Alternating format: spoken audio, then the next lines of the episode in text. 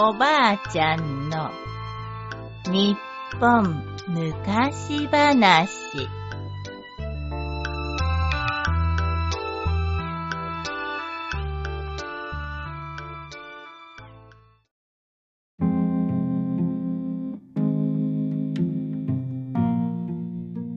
後隠しの雪。むかしむかしある寒い年のこと小さな村に旅のお坊さんがやってきて一晩泊めてくれる家を探していましたけれどどの家に行っても悪いが他を探してくださいと断られます。断られ続けたお坊さんは最後に村で一番貧しい一人暮らしのおばあさんに頼みました。するとおばあさんは「食べ物どころかうちにはいろりの日もありません。それでもよければどうぞお泊まりください。」とお坊さんを家に入れてくれました家に入ったお坊さんは火の消えたいろりのそばに座ると念仏を唱え始めましたその姿を見たおばあさんは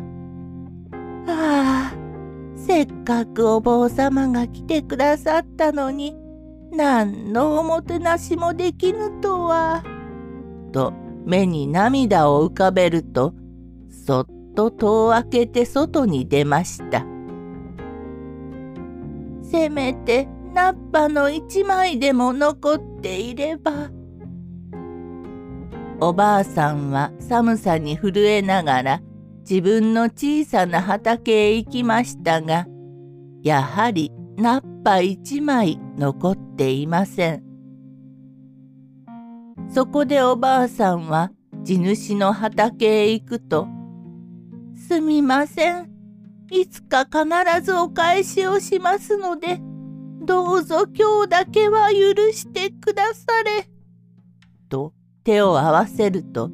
干してある稲をほんの少し抜き取りました。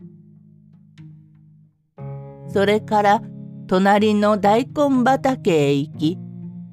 今日だけは許してくだされ。と手を合わせると小さな大根を一本抜き取りました。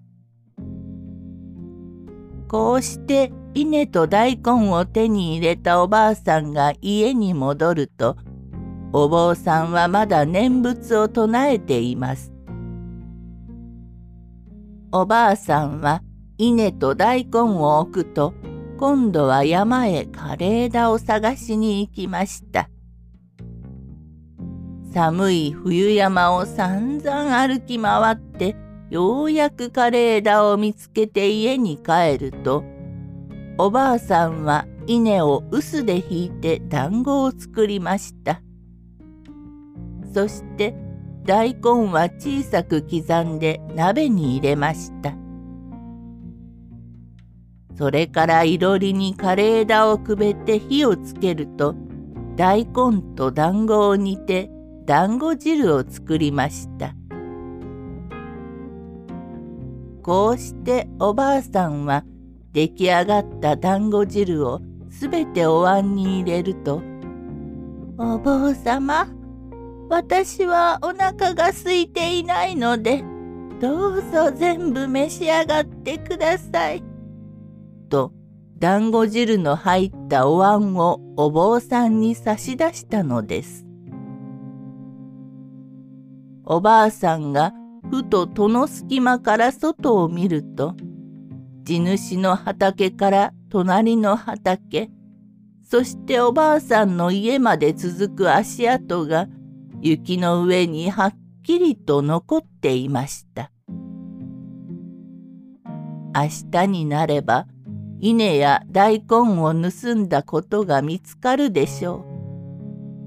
う。きっとひどく叱られるに違いありません。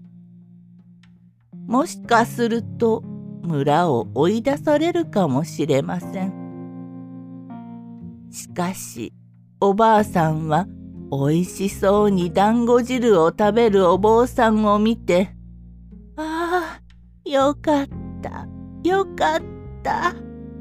と心の底から思いました。次の日の朝目を覚ましたおばあさんが外に出てみると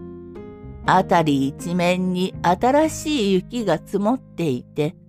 おばあさんの足跡はすっかりなくなっていたのです。